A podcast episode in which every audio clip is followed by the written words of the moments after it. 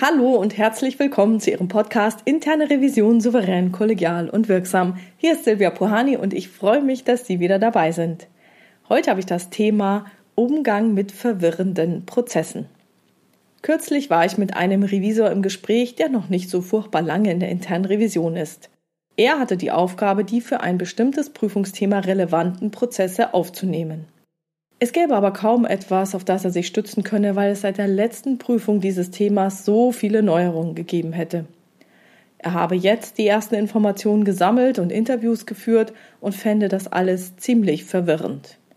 Er habe das Gefühl, nicht mehr durchzublicken und wisse nicht, wie er einen Überblick gewinnen könne. Aus dieser Frage hört man die eigene Verunsicherung raus.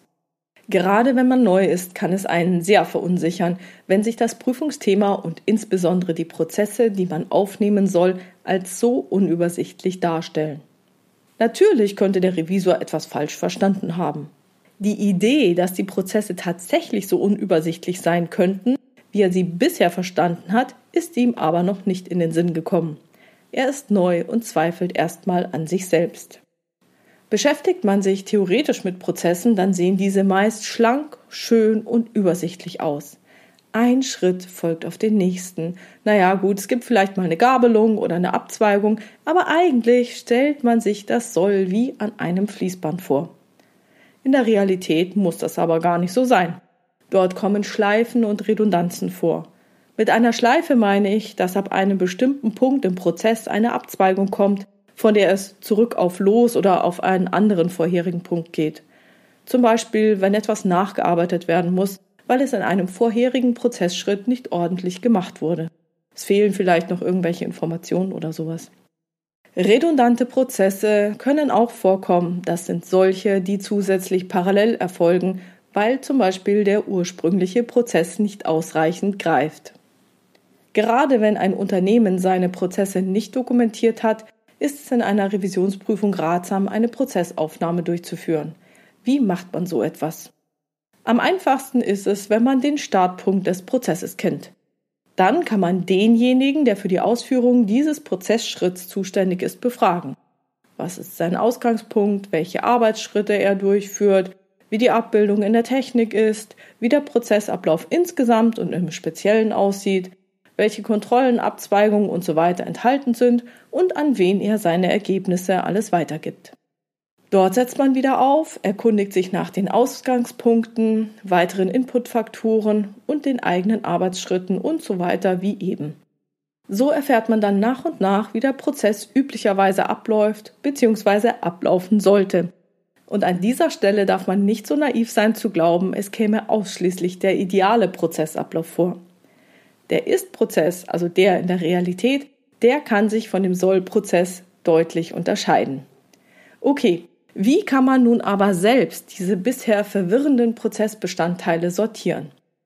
Das Allereinfachste ist, ein riesiges Blatt Papier oder ein Whiteboard zu nehmen oder auch eine PowerPoint-Datei zu nutzen und das, was man verstanden hat, visuell darzustellen. Also einfach aufzeichnen. In PowerPoint kann man zum Beispiel die vorgegebenen Symbole für Prozessabläufe nutzen. Besonders praktisch ist es dann, wenn man dort die Verbindungen nicht einfach mit Strichen, sondern mit Verbindungslinien einträgt. Letztere haben den Vorteil, dass sie beim Verschieben, Vergrößern oder Verkleinern automatisch mitwandern. Das kann echt viel Zeit sparen. Ich hatte also den Revisor gebeten, bei der Prozessaufnahme die einzelnen Schritte zu visualisieren. Und was stellte sich heraus? Es gab nicht nur einen, sondern fünf Prozesse, die parallel zum Einsatz kamen. Kein Wunder also, dass der Revisor so verwirrt war. Diese Prozessvielfalt hat in diesem Fall recht wenig Sinn gemacht. Also startete die Recherche nach den Gründen. Ein großer Teil lag daran, dass man ja einiges verändert hatte. Und anstatt das Alte zu verändern, hat man parallel etwas Neues gebaut und hat dann wohl schlichtweg vergessen, den alten Prozess abzuschalten. Ein anderer Grund lag daran, dass diejenigen, die den nächsten Prozessschritt ausführen sollten, dies einfach nicht getan hatten. Also hat man zu Eskalationszwecken Prozesse aufgebaut, die an die Abarbeitung erinnern sollten. Eine echte Eskalation war das natürlich nicht. Und weil es in der Vergangenheit eben nicht funktionierte mit der Abarbeitung, gab es dann noch eine weitere Erinnerungshilfe, die ebenfalls nicht zu 100 Prozent wirksam war. Also zweifeln Sie nicht an sich, wenn Sie verwirrt sind. Es kann tatsächlich sein, dass Sie auf so wirre Prozesse treffen. Um nun auszuschließen, dass es nicht an Ihnen liegt, müssen Sie aber zusätzlich noch klären, ob Sie auch alles wirklich richtig verstanden haben. Wie können Sie das am einfachsten machen? Hier gibt es zwei Varianten, um Sicherheit zu gewinnen, dass Sie alles richtig verstanden haben. Die erste Variante ist die visuelle. Sie erstellen die Prozesskizze im Gespräch und lassen Ihren Gesprächspartner beim Skizzieren zusehen. Das animiert die Gesprächspartner meist aktiver an der Sitzung teilzunehmen und auch Varianten zu benennen. Sie können Ihre Skizze aber auch im Anschluss an das Gespräch erstellen und bitten Ihre Gesprächspartner dann am Ende, diese Skizze auf Richtigkeit und Vollständigkeit zu überprüfen. Das ist nach meiner Erfahrung die weniger sichere Variante, da die Motivation des Gesprächspartners nicht ganz so hoch ist, sie auf Fehler hinzuweisen. Die weitere zweite Variante ist die auditive. Gerade in Zeiten der Pandemie, wenn man sich nicht persönlich treffen kann und das Bildschirmteilen dann dazu führt, dass man sich nicht oder kaum mehr sieht, wird diese Variante das Mittel der Wahl darstellen. Dann bittet der Revisor den Revisionspartner, den Prozess zu beschreiben. Der Revisor notiert, was er verstanden hat. Nach jedem Schritt wiederholt der Revisor dann, was er verstanden hat, in eigenen Worten.